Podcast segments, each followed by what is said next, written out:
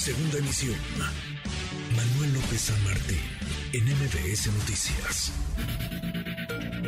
Luciana Weiner, en MBS Noticias. Luciana Weiner, querida Luciana, qué gusto saludarte como todos los lunes. ¿Cómo te va? Hola Manuel, qué gusto saludarte. Buen lunes para ti y para todo el auditorio. Muy buenas, es la mala práctica médica que pues deja de ser, digamos, un hecho aislado en ocasiones, se ha convertido en un problema social que podría cobrar o está cobrando la vida de las personas. Luciana, ¿qué tema este que nos traes hoy?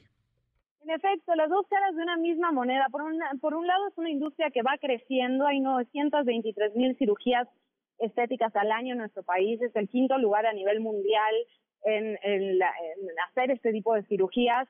El turismo médico va creciendo, todos los especialistas dicen que esto va a seguir creciendo por un lado por la calidad de los médicos y por otro lado los bajos costos. Pero por otra parte también está la otra cara, la de la mala praxis, la de las clínicas ilegales, que es realmente un problema ya casi de salud pública. En el último mes, tres personas murieron por cirugías plásticas mal realizadas en Tijuana y esto está encendiendo alerta. Vamos a escuchar tu trabajo y seguimos, seguimos platicando, Luciana. Claro que sí. Gracias. México es el quinto país con mayor demanda de cirugías estéticas a nivel mundial. Y si bien el turismo médico en ciudades como Tijuana ya registra cerca de 2 millones de visitas al año, las clínicas ilegales y las malas prácticas de algunos médicos han encendido las alertas y han empezado a impactar negativamente en el sector. Yo tuve gemelos y luego, luego después de los gemelos, a los cuatro meses de mis gemelos, me quedé embarazada nuevamente y pues mi cuerpo se deformó completamente, por lo que acudí a un cirujano plástico para que me arreglara el estómago y el pecho. Ella es Sofía y su caso transcurrió en la Ciudad de México en 2007. El cirujano al cual acudió fue recomendado por un familiar y trabajaba en una reconocida clínica de la capital. Sofía confió en él todo iba muy bien, las citas bien, me gustó mucho, todo estaba perfecto. En el momento de la cirugía, yo estaba en quirófano y mi esposo me cuenta que él le dijo que si quería que le hiciera un descuento para que no pagara factura. Entonces mi esposo le preguntó que si yo estaba bien, le dijo sí, ella está bien. Dijo, bueno, pues entonces no, nadie está peleado con su dinero. Entonces aceptamos el descuento.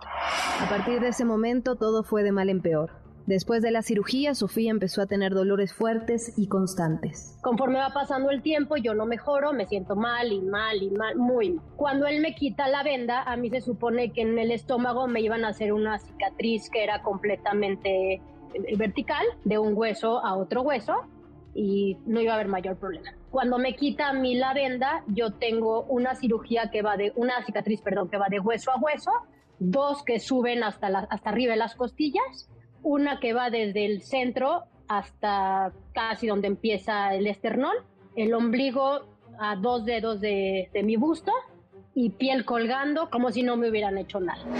En cada consulta, el doctor insistía que era una cuestión de tiempo. Pero el dolor persistía, las heridas no mejoraban. Y con una radiografía descubrió que las cánulas de la liposucción estaban adentro de su cuerpo. En ese momento, Sofía lo confrontó. Le dije, te voy a demandar. Me dijo, tú no tienes cómo comprobar que yo te operé. Entonces lo que sucedió es que cuando él le dice a mi esposo que no le da factura, él ya sabía que mi cirugía no había salido bien. Para Sofía la única opción fue volver a someterse a una cirugía, pero ahora con otro médico.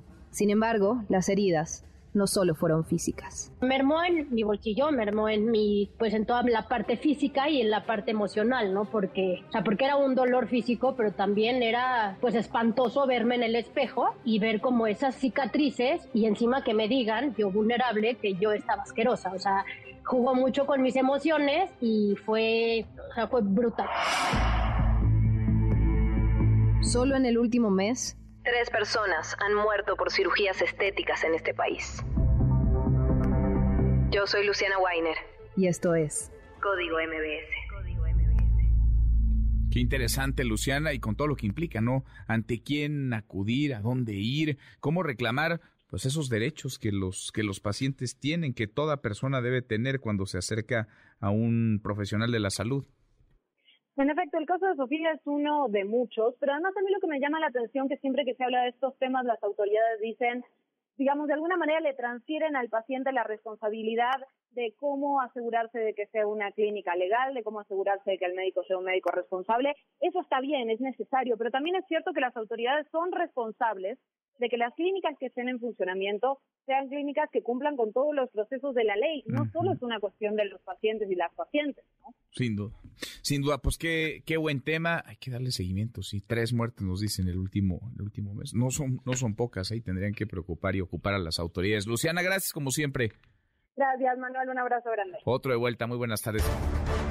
MBS Noticias.